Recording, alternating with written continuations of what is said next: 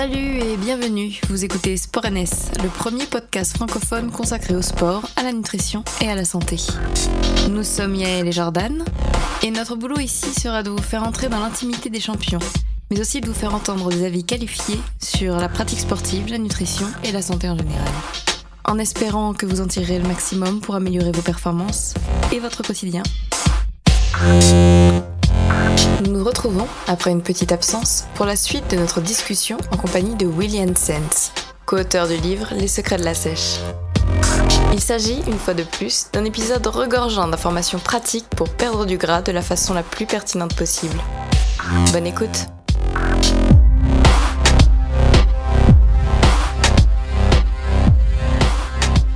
Bah en fait le plus simple serait de passer sur euh, la vitesse de la perte de poids, non? Ouais, ouais, carrément. Euh, En gros on a abordé la bonne façon de le faire, maintenant peut-être le rythme. Ouais, ouais, non, carrément. Euh, comment tu veux aborder ça? Parce que si tu veux, j'ai même, euh, j'ai même des, des tables en fait pour le, la vitesse de, de perte de poids qui permet de dire combien de calories maximum tu pourrais avoir par déficit en fonction du poids et en fonction de la masse grasse.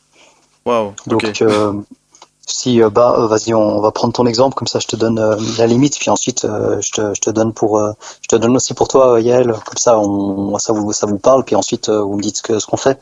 Ouais, T'es à combien là, Jordan? Euh, Ce matin, c'était mon jour de pesée, j'étais j'étais à combien? J'étais à 73,5. Ok. Attends, c'est 73 ou pas? Ouais, exact. Yeah. Nickel. Euh, et puis t'as une idée euh, de pourcentage de masse grasse euh Pas du tout. C'est vraiment la louche, hein. Non, j'ai pas fait les estimations depuis un moment. Donc je t'avoue. Mais à 5% près, t'es t'es à 10, t'es à 15, t'es à 35. euh. euh, je, je suppose que je suis vers les 15, non? Qu'est-ce qu'on dit toi? Ok. À l'appel. Alors si... Ouais, ouais, parfait. Bah écoute, euh, à l'appel, ça voudrait dire que tu peux avoir entre 550 et 600 calories de déficit par jour au maximum. Parce que probablement que si tu fais plus que ça, tu n'as pas suffisamment de graisse corporelle à disposition pour mobiliser plus d'énergie par jour. Donc en fait, on, on y vient juste après, mais la théorie c'est que ton tissu adipeux peut libé- libérer 55 kilocalories par kilo de graisse par jour. En très simple, si tu as 10 kilos de graisse dans ton corps, fois, donc 10 fois 55, tu peux libérer 55 kilocalories qui viennent que de la graisse. Ok. Et le problème, c'est que si tu vas au-delà de ça, les calories doivent venir de quelque part, donc le déficit, et donc tu vas probablement toucher autre chose, de la masse musculaire ou ce genre de choses. Waouh. Donc, euh, Mais c'est donc génial voilà l'idée. comme concept. Ouais, ouais. C'est trop simple, c'est Donc, génial. euh, ouais, c'est euh, c'est c'est un retour assez assez poussé euh, sur euh, sur une étude euh, qui a été faite aux alentours des années 1950 euh, où euh, des enfin il y avait pas de problème de comité d'éthique quoi. Ils ont dit aux personnes euh, vous perdez l'équivalent d'un pour cent de votre poids par semaine jusqu'à arriver à 5% de masse grasse. Et les gars s'ils descendaient pas bah ils mangeaient moins. C'était pas plus compliqué que ça.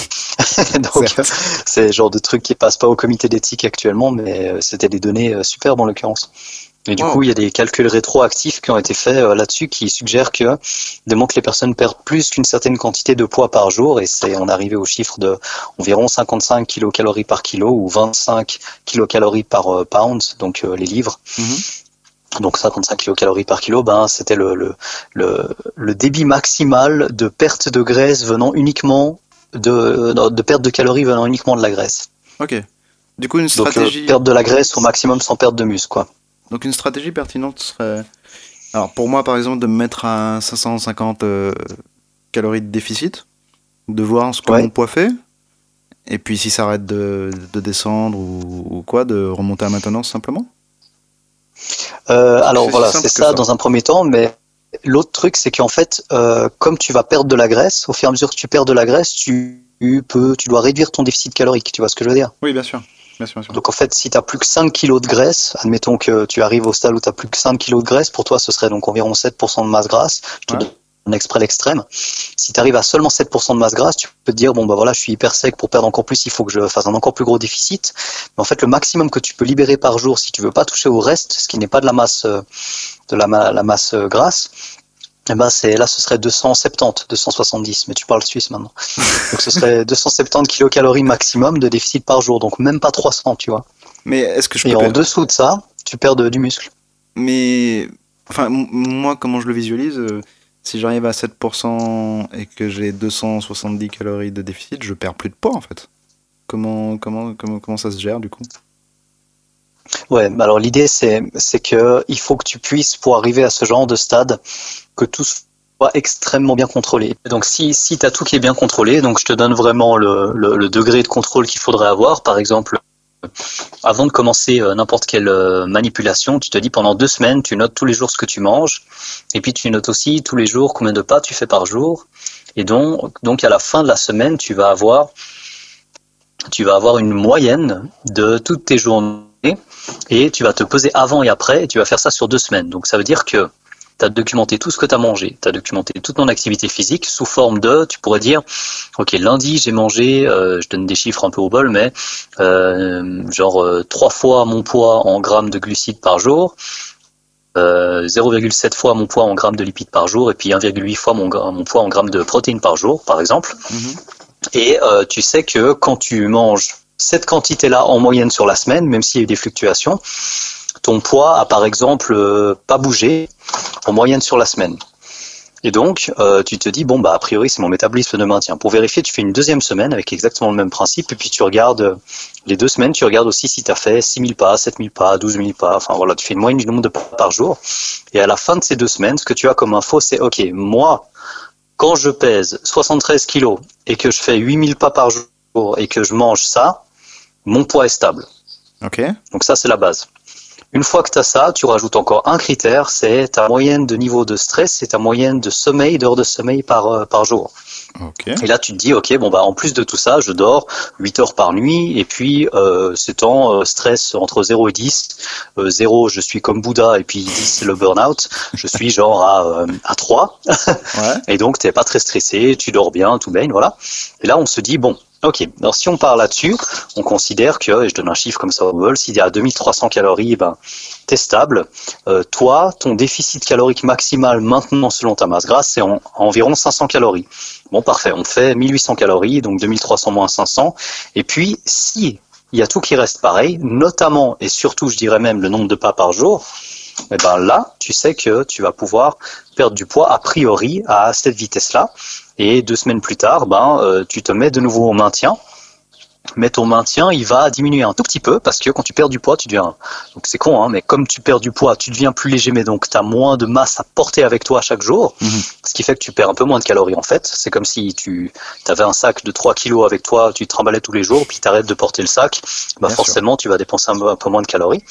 Et donc, L'avantage, c'est que là, tu peux faire une normalisation de la perte de poids en disant plutôt que de dire tu manges 2300 calories, tu manges genre 26 kilocalories par kilo et quand tu manges au maintien, tu manges 32 kilocalories par kilo. Alors ça paraît très abstrait, mais ça veut dire que même si tu as perdu 10 kilos, en maintien, ta consigne c'est toujours la même. Tu manges 32 kilocalories par kilo. Que tu pèses 80 ou 65 kilos, c'est toujours la même quantité de calories normalisées par ton poids que tu vas consommer. Tu vois l'idée? Oui, bien sûr. Donc euh, voilà, en, gros, les pertes de poids à, les pertes de poids vraiment euh, très précises, euh, c'est ce que je vais faire en fait maintenant avec mon, mon nouveau logiciel. C'est l'idée de dire aux gens, vous pouvez régulièrement retourner à votre métabolisme de maintien pour stabiliser votre poids, mais juste après, vous allez partir en fonction de votre nouvelle masse grasse et votre nouveau métabolisme de maintien. Je te donne un exemple. Tu pars à 2300, tu fais moins 600, moins 500, on va dire. Donc, tu es à 1800 pendant deux semaines. Ensuite, pendant deux semaines, tu manges de nouveau au maintien, mais tu as perdu un peu de poids. Donc, admettons, le 2300, c'est 2260. Je te donne un chiffre comme ça. Mhm. Donc, tu as perdu un tout petit peu, genre, euh, pas énorme, mais un petit peu quand même. Et ensuite, euh, tu vas de nouveau, vu que tu es un petit peu plus sec, tu vas plutôt que de diminuer de 500 calories, tu vas diminuer de 450 parce que voilà, tu as un peu moins de graisse à mobiliser. Et donc, tu fais ça pendant deux semaines et après, tu vas de nouveau faire le maintien. Mais le maintien, cette fois-ci, il est peut-être à 2200 calories. Et ensuite, tu fais de nouveau deux semaines comme ça. Et euh, de nouveau, tu seras un petit peu plus sec et tu vas faire deux semaines avec, euh, comme tu as moins de graisse à mobiliser, plutôt 400 calories de déficit. Et puis tu refais deux semaines, par exemple, là, etc. Enfin, tu vois la dynamique. Quoi. Très très clair. Et, et, du coup, ces, ces, chiffres que tu donnes, le, le, 26 et le 32, euh, à quel point on peut s'attendre à avoir des différences selon les individus? Euh, Énorme en fonction justement de, du niveau d'activité physique. Donc, euh, si euh, tu prends la plus grosse différence, c'est ça. Hein, si tu prends Mhm. quelqu'un qui est totalement sédentaire, qui fait une heure de muscu tous les deux jours, mais qui le reste du temps fait vraiment euh, 3000 pas par jour, c'est possible. Eh ben cette personne va euh, va pas dépenser beaucoup d'énergie. Par contre, cette même personne euh, qui fait 12 000 pas par jour, si je prends euh, l'exemple de, de mon athlète, ben, d'ailleurs c'est cool, il a gagné le top de Colmar, j'étais assez fier. Euh, il a, hum, lui, c'est un athlète en fin de prise de masse, il fait 1m96, 110 kg Ok. sur scène. Mais c'est juste pour dire, moi je le suivais que pour la nutrition, et puis ce qu'on a fait, c'était que euh, l'idée, c'était de, en gardant le même nombre de pas par jour, son métabolisme de maintien, c'était 4500 calories à 12 000 pas par jour. Donc voilà, tu vois un peu la bête, Securitas, voilà. Enfin, voilà. C'est le, le c'est un, si tu coaches un viking, hein, donc euh, c'était assez drôle. Et puis le mec en sèche, en fin de sèche, il était entre 3700 et 3900 calories. Mhm. Donc euh, si il garde le même nombre de pas avec sa masse, donc 110 kilos à 6% de masse grasse, vraiment le, le colosse quoi. Ouais. Et, et il est, il est, en plus il est adorable, il ferait de mal à absolument personne. C'est un mec adorable, vraiment chou comme tout. Mais voilà, il fait 1m96 et 110 kilos, donc c'est quand même assez drôle. Et, et, euh, et lui, ben sur la fin, l'idée c'est que plus il devenait sec, plus c'était difficile pour lui de tolérer un déficit calorique. Et donc euh, Mm. quand il était aux alentours de 7%, etc. Ben plutôt que de dire ben voilà euh, tu, tu vas encore plus agressif pour les derniers euh, les, les petits derniers grammes de graisse ben, je lui ai augmenté les calories en fait et sur la fin il était aux alentours de 3900 plutôt que 3700 pour euh, pour les, les les dernières étapes et euh, et puis voilà c'est c'est un exemple dégressif donc en fait lui au début, il pouvait sécher euh, sans problème à, je sais pas, 3200 calories ou autre. Donc pour lui, c'est un énorme déficit. Donc du coup, euh, c'était l'idée, c'est le principe de le déficit calorique suit la quantité de graisse mobilisable. Donc moins t'es moins t'es gras, ou dit autrement, plus t'es sec, plus tu diminues l'écart calorique. Ok. Ok, ok, ok. Parfaitement. Et non, parce que je repense à. euh, je me souviens plus du chiffre. C'était sur euh, Subversity, il avait parlé d'un d'un seuil calorique qu'il fallait pas. Fallait pas aller en dessous Ouais, pour la, santé. critique d'énergie disponible. Ouais, ouais, ouais. Et euh, donc, ce- par exemple, en, en- en sèche, là, tu parles d'un 26 euh, kilocalories par kilo. Mhm. Est-ce que est-ce qu'on a un chiffre à ne pas dépasser par le bas? Oui, euh, ce chiffre, c'est 30 kilocalories par kilo de masse maigre. Donc la différence entre, entre poids total et, et masse maigre, c'est la masse une fois que tu as enlevé la graisse. Donc par exemple, on, euh, bon, prenons vraiment le cas le plus simple pour le calcul. Tu te dis que tu as quelqu'un de 100 kilos à 10% de masse grasse. Donc sur ces 100 kilos, 10% de masse grasse, ça fait 10 kilos de graisse. Ouais. Et ben, du coup, tu fais 90 x 3, enfin x 30, pardon, puis ça te donne 2700 kilocalories. Donc pour un, un colosse de 90 kg de masse maigre et 100 kg, il faudrait jamais descendre en dessous de 2700 calories. Ok. Si tu mets ça en perspective, tu prends une femme de 50 kg et tu prends une femme de, une femme de 50 kg à, à, à 40 kg de masse maigre, donc une femme de 50 kg à, à, à, à, à 20, ki- euh, 20% de masse grasse, ce qui reste finalement assez athlétique pour une femme. Mhm. Euh, tu te dis que pour cette femme-là, 40 fois 30, euh, 1200 calories, c'est la limite en dessous de laquelle tu voudrais pas descendre. Ok. D'accord. Et Donc, on, euh, on peut voilà, s'attendre à quoi dans ce cas. Si tu passes en dessous pendant un certain temps, ce qui, le, le principe est tout simple, c'est que les, tu as besoin d'une certaine quantité de calories disponibles, d'où ce qu'on appelle la limite critique d'énergie disponible. Disponible pourquoi ben, Disponible pour ton système de reproduction, pour ton système immunitaire, pour, euh, pour, euh, pour ton cœur, pour, euh, pour ton cerveau, pour tout ce qui tourne. quoi. Mhm. Et donc en fait, si tu passes en dessous, par exemple parce que tu te dépenses trop sous forme de calories, donc euh, si tu vas faire des heures de cardio, c'est des calories qui sont plus disponibles, pour reprendre le terme, pour ton organisme, eh ben ton corps commence à shut down certains trucs du style bon ben là en ce moment euh, la priorité c'est pas de maintenir le système immunitaire parce que c'est un peu la crise donc euh, on va diminuer un peu ça plus de chances de tomber malade etc euh, là si euh, ben, on manque vraiment autant d'énergie que ça ben on va pas pouvoir vraiment euh, maximiser euh, la resynthèse de tout ce qui est euh, structure osseuse, de tout ce qui est, euh, je sais pas, reproduction, ce genre de choses. Et puis du coup, euh, à aménorrhée, donc type euh, interruption des règles, augmentation de risque de fracture, euh, ce genre de choses. Ok. Et puis, donc dès qu'on passe en dessous du seuil critique, on passe en dessous d'un seuil qui va faire que concrètement, c'est comme si on avait une coupe budgétaire euh, exagérée pour une entreprise. Et il y a des trucs qui doivent juste s'arrêter ponctuellement, quoi, ou diminuer, ou euh, continuer à moindre frais, à moindre rendement énergétique. Donc dit autrement, le corps n'est pas capable de maintenir un métabolisme, un métabolisme sain élevé euh, en dessous d'une certaine limite de calories, notamment en dessous d'une certaine limite de glucides. Ok. Euh, donc euh, diminution de l'activité de la thyroïde, etc. Donc euh, diminution de la température corporelle, plein de choses qui font que ton corps commence gentiment à devenir de plus en plus économe et aussi à te dire bah, euh, tout ce que tu faisais d'habitude, tes déplacements, tes envies de monter les escaliers plutôt que de prendre l'ascenseur, etc. Bah tu sais quoi, non là tu vas prendre l'ascenseur, tu vas rester assis, tu vas devenir hyper calculateur et puis euh, et puis chiant et puis avare et puis et puis voilà quoi c'est c'est ce genre de mécanismes Jolie qui se mettent en place vraiment Mais parce que j'ai euh, j'ai une amie. Bon, alors c'est euh, c'est selon ses dires, euh, je l'accompagne pas dans son quotidien, mais euh, qui m'expliquait qu'elle a, qu'elle a fait de longues sèches euh, aux alentours de. C'était du 700, euh, 800, même pas calories par jour. Mhm. Et qu'elle se retrouvait dans des situations où elle ne perdait plus de poids. Et si elle remontait ne serait-ce qu'à 1200 calories, elle prenait du poids en plus, du coup, que, que, que, que son poids de départ, quoi. Et euh, du coup, c'est quoi? C'est des dégâts métaboliques? C'est. euh, Euh, ouais, ouais, je, je vois très bien. Alors, le, le premier truc, et je suis désolé pour cette personne que je connais pas directement, mais concrètement, il n'y a pas, il a pas quelque chose qui va aussi loin que ça. Donc, dit autrement, Mhm. si on met vraiment cette même personne dans une chambre et que le seul truc qu'elle a à manger, c'est 800 calories, elle va perdre du poids. À un moment, elle va mourir, c'est clair, mais elle va perdre du poids.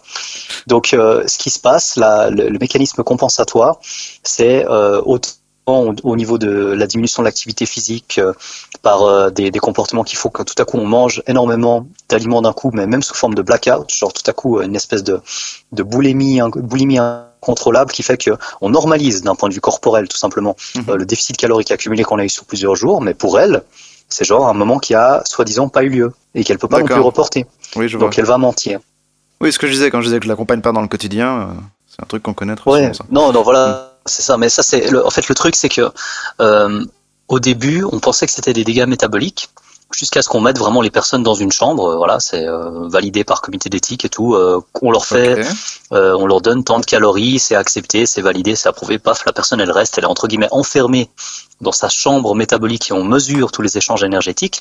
Eh ben non, une personne elle perd du poids, elle perd du poids. Si elle a pas assez de calories, elle a pas assez de calories. Les calories viennent de quelque part, ça vient, ça vient du corps. Il n'y a pas de, de magie, de, de respirationnisme, de, enfin voilà. On se met pas à respirer des calories et puis en respirant bien, en étant aligné avec ses chakras, on commence à faire plus de. Enfin, j'exagère un peu, mais tu vois, il y a, des théories comme ça où des, personnes suggéraient que tu étais capable d'aller de, de modifier ta, ta dépense calorique brute. Alors il y a plein de choses magnifiques que tu peux faire et la force de la pensée, etc. Je suis totalement convaincu que tu peux faire des trucs monstrueux là-dessus, mais c'est beaucoup plus simple, c'est que dans le monde réel, les gens mentent.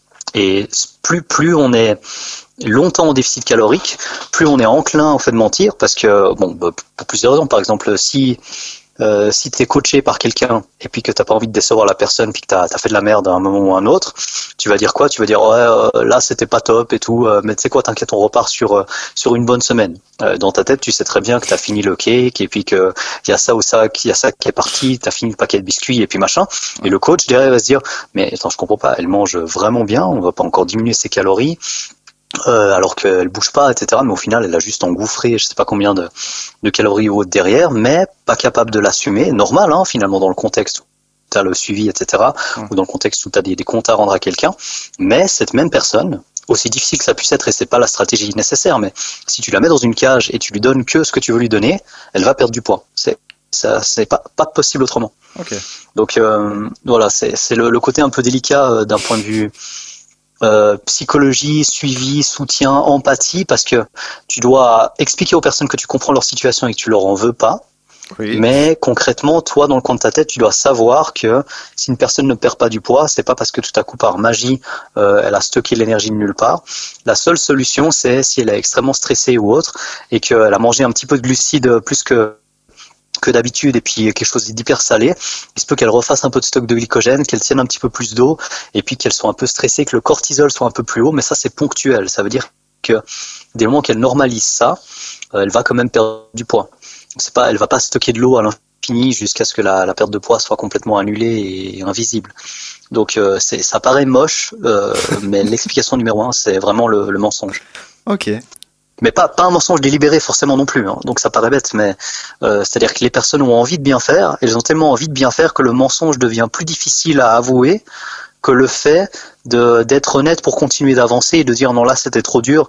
Euh, la réaction c'est plutôt euh, non déjà je paye un coach, il me fait confiance etc. À aucun moment je vais lui dire ça va pas. Euh, je vais dire je sais pas je suis stressé ou j'en sais rien ou faire genre j'ai bien suivi et puis mal, malgré les, les, les mensurations qui changent pas ou le poids qui change pas ou les photos qui changent pas quoi. Ouais, je vois l'idée. Et il y a quand même une exception à ça, c'est que quelqu'un qui commence la musculation, euh, le fait de construire du muscle coûte beaucoup moins d'énergie que le fait de brûler de la graisse. Donc pour un kilo de graisse, tu vas avoir à peu près 8000 calories, mais pour construire du muscle ou reconstruire du muscle, ça va coûter beaucoup beaucoup moins cher. Donc si je te donne un exemple un peu extrême, quelqu'un qui prend 3 kilos de muscle et perd 3 kilos de graisse, la personne elle a une un changement de composition corporelle incroyable, c'est 6 kilos dans le bon sens, donc plus 3 kilos de muscle magnifique, moins 3 kilos de graisse magnifique, mais sur la balance, que dalle. Ouais, ça, c'est encore quelque chose, c'est que si les personnes commencent pour la première fois un suivi diète plus préparation physique, plus entraînement, plus vraiment tout nickel, et eh ben au début, ce qui va le plus bouger, c'est les centimètres autour de taille, euh, la, les, photos, la force, etc. Mais pas forcément le poids. Et il se peut même que la personne prenne du poids. Ok, ouais, ça on connaît ce phénomène. voilà. Et euh, par rapport à ça, euh, cette fameuse période de, du début de la musculation où tout est possible, etc., qu'on connaît trop, trop bien. Ouais. Euh, est-ce qu'on peut le retrouver dans d'autres conditions que, que juste quand c'est la toute première fois? Genre, je sais pas, c'est un exemple très bête, j'ai un ami qui me disait Moi, j'ai jamais bossé mes jambes de ma vie. Ça fait 5 ans mhm. qu'il fait de la muscu. Là, ça fait 2 mois que j'ai commencé mes jambes. J'ai l'impression de prendre vraiment du volume alors que je mange pas tant que ça.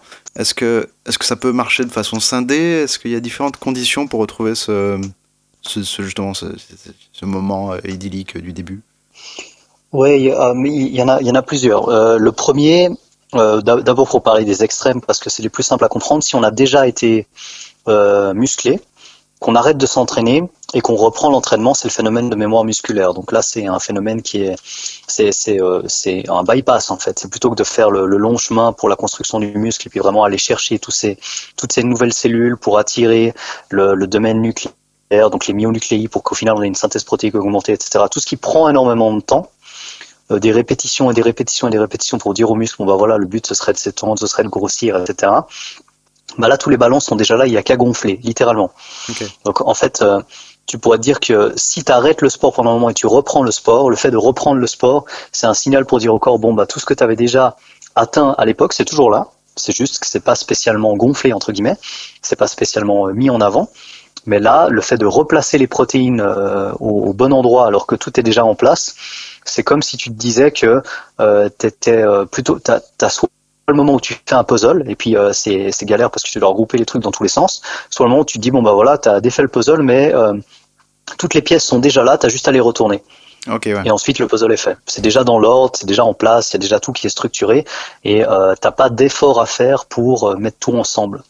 Et donc là, ça reprend très vite. L'autre solution, c'est euh, même même cas de figure finalement, c'est retour de blessure. Donc ça ça mime la même chose. C'est un moment un moment où tu as une grosse atrophie, donc tu as une diminution de la quantité de, de fibres pas la quantité, pardon, tu as une diminution du volume de tous les fibres parce que pendant un moment, elles sont juste pas utilisées et puis tu es, blessé. Donc concrètement, voilà, tu, perds du, volume au niveau de ce tissu. Et quand tu recommences, ben pareil, ça va super vite. Et euh, l'autre solution, c'est euh, lorsque tu commences pour la première fois un entraînement qui est vraiment bien fait, où tu dors bien et en plus de ça, tu, euh, manges bien. Donc tu donnes tous les signaux qu'il faut à ton muscle pour qu'il grossisse vite et en plus de ça, tu minimises tous les stress externes qui sont pas adéquats pour le, développement musculaire. Et là, tu considères que tu as, une espèce de nouvel élan comme ça de progression. Mais en dehors de ça, à part les stéroïdes, je vois pas quoi. C'est vraiment, il y a un moment où tu atteins, euh, atteins ton, ton, potentiel génétique quelque part. Euh, potentiel génétique, personne l'atteint vraiment. Mais ça devient tellement, enfin, ça devient de plus en plus difficile de progresser à un certain stade pour dire que, bon, voilà, hein, la, première année où tu gagnes 10 kilos de muscle, euh, t'en as qu'une seule d'année comme ça, quoi. N'est-ce pas? Ouais, ça c'est clair. Ok. Bon, donc il y, y, a quand même une possibilité, genre pour quelqu'un qui s'entraîne de façon pas très sérieuse, quand il va mettre toutes les chances de son côté d'un coup, d'avoir un, effet. Euh, ouais. C'est-à-dire de, de, plus être dans ce fameux truc euh, dont tu nous avais parlé, genre euh, que chaque année on, divise la quantité de muscles qu'on peut gagner par deux. Potentiellement. Ouais, mais ça c'est en considérant que tout se passe déjà parfaitement. Oui, voilà. Donc si le gars s'entraîne comme un touriste pendant une année, bah entre guillemets, il a rien fait pendant une année quand même, tu vois. Ok. D'accord. Donc c'est une année d'entraînement intelligent, bien planifié où tu maximises ton potentiel. Si pendant une année, tu n'as pris qu'un quart de ton potentiel, il te reste, c'est hypothétique, hein, il te reste quand même trois quarts de ce potentiel de la première année qui a été inexploité. Quoi. Ok. D'accord. Et donc si quelqu'un prend déjà du muscle facilement en s'entraînant comme de la merde, ben il a vraiment une génétique de porc, quoi. Tant mieux pour lui. N'est-ce pas? Euh, et, une autre question que je voulais te poser, euh, c'est sur. Euh, je, ne sais pas du tout comment on appelle ça. J'ai envie d'appeler ça un rebond, mais le. Quand tu fais une, une, semaine, disons, de, de, sèche très dure, blabla, et que tu fais un, je sais un concept que t'aimes pas trop et on, a, on, a, déjà dit pourquoi, mais un, cheat meal. Est-ce que c'est possible que tu reprennes plus de poids que ce que tu as perdu et par quel mécanisme du coup? Donc, tu es, dans une phase de perte de poids, tout va vraiment bien, tu fais un cheat meal ponctuel, donne-moi juste une fourchette, euh, est-ce que ce serait trois fois le quota de la journée en un seul repas? Est-ce que c'est juste manger deux burgers de plus? Est-ce que c'est l'équivalent d'un repas entier en plus? Il faut juste que je sache de ce côté-là. Mmh, ensuite, je donne la réponse. Qu'est-ce qu'on donne de ça euh, C'est-à-dire, je sais pas, imaginons. Ah. Euh, je cherche des chiffres. Quand même un, quand même un bon cheat meal, quoi. oui, un bon truc. Genre, imaginons, euh, on est parti sur une sèche très très dure. On fait Le du, gros gros excès. Euh. On fait du 1300 tous les jours, alors que la maintenance, elle est à, à 2005, tiens. Et, mhm. et puis le samedi soir, on s'envoie 3800 calories, comme ça d'un coup, je sais pas.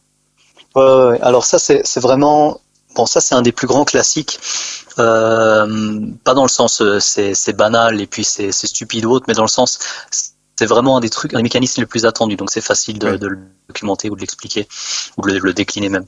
Donc si jamais euh, après après notre appel vous voulez aller voir une des premières vidéos que j'ai fait dans la série que j'ai lancée récemment avec le, le fait de, de manger plus le week-end et mhm. puis euh, la théorie derrière le fait que normalement on arrive parce qu'en semaine on a une certaine routine, on a des, des, habitudes, on a des plein de choses qui sont en place qui font que une chose entraînant une autre, on arrive à, on, a, on arrive à suivre en fait un certain rythme. On arrive le week-end, euh, on a faim parce qu'on a mangé largement trop peu de calories pendant toute la semaine et en plus de ça, on est face à l'ennui. Et il n'y a pas pire que l'ennui pour euh, devoir tout à coup manger plus. Et euh, quand on s'ennuie et qu'en plus on sait qu'on a des choses euh, spécialement bonnes dans l'appartement, c'est foutu, donc de base. Donc c'est un mélange entre ça, plus l'accumulation de la dette du déficit calorique pendant la semaine, qui est, quoi qu'il en soit, perçu par le corps humain. C'est-à-dire qu'on a des senseurs, on a vraiment un compteur à calories qui est intégré à l'organisme. On peut vraiment voir ça comme comme une calculette qui compte, euh, ça s'appelle AMP kinase, donc c'est le c'est euh, ATP c'est triphosphate, ADP c'est diphosphate, donc juste avant l'ATP si ça vous mhm. parle, et le AMP c'est monophosphate et l'AMP kinase, donc c'est le senseur de la rotation des substrats. En très simple, c'est le compteur à calories, il est là, il existe, on peut pas le feinter. Et si lundi, mardi, mercredi, jeudi et vendredi vous faites moins 1500 calories, moins 1500 calories, moins 1500, moins 1500, moins 1500, votre corps sait euh, qu'en gros, il y a 5 fois 1500 en moins, il y a un déficit de 7500 calories sur la semaine. Et puis, euh, il, va, il va vous dire le week-end, admettons, vous fassiez ça sur deux jours, euh, vous mangez 4000 et 4000, bah, vous avez annulé ce que vous avez fait comme perte de poids la semaine, qui était juste en fait un mécanisme compensatoire de votre corps qui vous a dit, bon, la dette est de temps, tu te débrouilles, tu fais ce qu'il faut pour récupérer tout ça. Et une fois que tu as lancé la machine, euh, c'est inarrêtable. C'est-à-dire que c'est suffisamment fort, suffisamment fortement ancré dans, dans, un comportement adéquat qui est là pour te t'empêcher de, de t'affamer pour rien. Euh, c'est plus qu'un mode survie, c'est plus euh, un, un, mécanisme qui fait que lorsqu'on est dans notre environnement actuel, ça passe au-delà de, de, de, notre motivation, de notre volonté, parce que euh, on a juste planifié le truc euh, de manière un petit peu trop exagérée, puis notre corps nous le rappelle très bien en pensant ça sur le plan alimentaire, quoi. Ok, mais ça marche de façon si mathématique que ça? Genre là, ce 7500 calories euh, de, de, déficit à rembourser, je veux dire, s'il si, si, y a un cheat meal qui se pointe qui est à, à je sais pas, 5000 calories, qui rattrape 5000 calories de ce déficit, on continue de perdre du poids mhm. théoriquement? Euh, alors, c'est. Oui, c'est ça. C'est-à-dire que c'est pas la meilleure manière de, de, faire une pause, parce que si tu fais une pause avec cette quantité de calories d'un coup, en général, tu vas pas avoir que du sucre, tu vas vraiment avoir un énorme surplus calorique avec beaucoup de graisse aussi. Concrètement, sur le moment, c'est de la graisse qui est vraiment directement utilisée pour faire de la, euh, la lipogénèse, donc pour refaire tes stocks de graisse, hein, ni plus mhm. ni moins. Et donc, euh, en te disant, bon, chaque jour, tu essaies de libérer l'équivalent de, je sais pas, 50, 60 grammes de graisse d'un coup, euh, donc par journée, bah là, tu vas peut-être faire euh, moins 50 grammes de graisse, moins 50 grammes de graisse, moins 50 grammes de graisse, et puis tout à coup, tu arrives, cheat meal, boum, plus 300 grammes de graisse. Donc la merde, c'est que finalement, tu as annulé 6 jours d'un seul coup, euh, en termes de déficit calorique par rapport à la répartition que tu vas avoir au niveau des, substrats. Mhm. Et puis euh, bah, après, quand tu vas redescendre, bah, tu vas de nouveau repartir dans une espèce de cycle où tu te dis bon bah je diminue drastiquement les calories, mais aussi au niveau du corps, tu vas peut-être être en dessous de cette fameuse limite critique dont on parlait. Ce qui fait qu'à côté, c'est pas juste ça. C'est aussi tu deviens plus flemmard, tu risques aussi d'avoir des problèmes au niveau métabolique par rapport aux aménorrhées, ce genre de choses. Si tu es une femme, tu risques d'avoir plus de risques de de fractures, tu risques de tomber plus facilement malade, tu risques de te blesser plus facilement. Enfin, c'est, c'est tout un cycle en fait. C'est pour ça que moins l'écart par rapport au maintien est important, moins le stress est démesuré, plus on a de chances de tenir sur la durée quelque part. Donc euh, n'importe quel mécanisme un petit peu trop puissant euh, en termes de déficit pendant la semaine est largement corrigé par des mécanismes qui sont bien plus puissants que celui de euh, juste j'ai de la volonté, je tiens euh, jusqu'à être sec, écorché, je fais un shooting et j'arrête. C'est c'est vraiment c'est vraiment beaucoup plus compliqué que ça en fait. Enfin beaucoup plus compliqué, non, beaucoup plus fort que ça en termes de mécanismes de régulation. Ok. À l'inverse, une fois que tu as plus faim, euh, tu peux toujours manger encore. Quoi. on n'est pas fait pour arrêter forcément de manger quand on a plus faim, on est aussi fait pour pouvoir refaire nos stocks lorsqu'on est passé proche d'un état où c'était c'était critique. Il vaut mieux pouvoir manger un peu trop que de ne pas pouvoir manger euh, assez. Donc euh, il y a un mécanisme qui est moins fort en termes de régulation au niveau de la satiété que au niveau de au niveau de la faim et euh, à, peu de choses près, c'est-à-dire qu'en général, c'est régulé de manière à ce que si tu deviens vraiment trop obèse et que tu es dans la vraie vie, quand je dis la vraie vie, c'est que c'est toi-même qui fait, t'enlèves les énergies fossiles, et concrètement, concrètement c'est à toi de faire pousser tes patates, tu peux pas être obèse. Que si tu es obèse, tu meurs. Tu n'arrives pas à te déplacer suffisamment pour avoir suffisamment de, de nourriture créée par euh, tout le travail manuel, etc. Puis notre pool génétique, c'est ça euh, qu'il a comme, comme bagage. Donc c'est pas euh, c'est pas maintenant avec l'arrivée des machines etc. Le fait qu'on soit assis au téléphone à parler à, à je sais pas quelle distance et puis qu'on ait de la nourriture au frigo euh, qui soit prête à être consommée d'un seul coup alors qu'on finalement on n'a rien fait à part faire d'autres trucs euh, qui sont à, des kilomètres d'un point de vue énergétique de ce qu'on devrait faire pour pouvoir se nourrir nous-mêmes. Euh, ben c'est pas pour nous faire culpabiliser qui dit ça, c'est juste qu'on n'a pas de mécanisme direct qui nous dise non là on mange trop. Parce que normalement toute cette énergie est aussi là en permanence chaque jour pour pour, euh, pour euh, replanter de la bouffe, quoi, concrètement. Mais je trouve qu'au contraire, c'est c'est plutôt déculpabilisant, en fait, d'une certaine manière. Se dire, bon, bah, si je craque à un moment, c'est parce qu'il y a un mécanisme qui est quand même de fait plus fort que la volonté. Et le problème, c'est pas moi, le problème, c'est. Enfin, c'est pas moi sur ce moment-là, c'est le problème de planification, c'est un problème de réflexion qui est un peu plus. Exactement, c'est là qu'on peut distinguer troubles de comportement alimentaire et mauvaise planification en l'occurrence, parce qu'il y en a une où on considère simplement pas qu'on est un organisme vivant, c'est bête, hein, dit comme ça, ça nous fait passer un peu pour des gens qui considèrent pas ça, mais c'est complexe de comprendre, et pour, euh, pour y arriver, ben, il faut, euh, faut connaître les limites, faut connaître cette limite critique d'énergie, faut connaître le maximum de potentiel de graisse qui peut être libéré par jour, faut, faut planifier des maintiens, c'est tous ces trucs-là qu'on nous dit pas, quoi. Non mais c'est génial, ok. C'est génial, c'est très clair. Mais euh, non, concrètement, il y a, y, a, y a plein de choses très simples, mais qui sont très dures à mettre en pratique simplement dans une population qui a retenu énormément de messages qui n'allaient absolument pas dans cette direction. Donc il y a aussi toute, toute une quantité de, d'informations à, déconstruire quelque part avant de, de modifier ça, parce que il faut, il faut comprendre que euh, aller doucement, en général, c'est la manière la plus rapide d'aller à un objectif, un objectif qu'on peut maintenir, c'est de ralentir au départ. C'est de, c'est toujours cette même idée que je sais pas si c'est ce que j'ai dit au début ou, non, mais c'est que tu peux pas savoir où tu vas si tu sais pas exactement d'où tu pars. Et puis euh, avec une, une, base solide, tu peux commencer à faire des modulations et te dire ok, là je suis allé trop vite ou pas. Si le seul truc que tu fais c'est foncer, c'est bien, ça fait warrior, ça fait euh, ça fait bourrin, ça fait motivé, ça fait enthousiaste, ça fait jeunesse, ça fait plein de trucs, mais c'est c'est pas quelque chose de c'est pas quelque chose de planifié, c'est même l'opposé de ça. Donc en, fait en général c'est notre corps qui nous rappelle qu'on a fait quelque chose de faux et puis euh, ça se passe euh, 9 fois sur 10 au détriment de notre composition corporelle, c'est-à-dire soit un peu moins de muscles, soit un peu plus de graisse, soit les deux quoi. Ouais. Ouais, non, on voit très bien l'idée. Ouais. non mais OK, je pense qu'on a pas fait le tour mais on a une, on a une bonne idée de euh, comment dire de l'optique générale à, avoir avec tout ça. Et, euh, c'est nickel. Qu'est-ce que vous aviez euh, un petit peu, je sais pas si vous avez encore en parcourant le, soit le sommaire, soit parce que vous avez quelque chose qui vous vient euh, à l'esprit maintenant, vous voulez parler d'autre chose encore? Euh, Laisse-moi jeter un petit coup d'œil. Il y en aura nécessairement, mais. ah, ans, t'inquiète. mais qu'est-ce qu'on a? Ah, en fait, on voulait parler de la vitesse max, mais euh, vous aviez déjà enregistré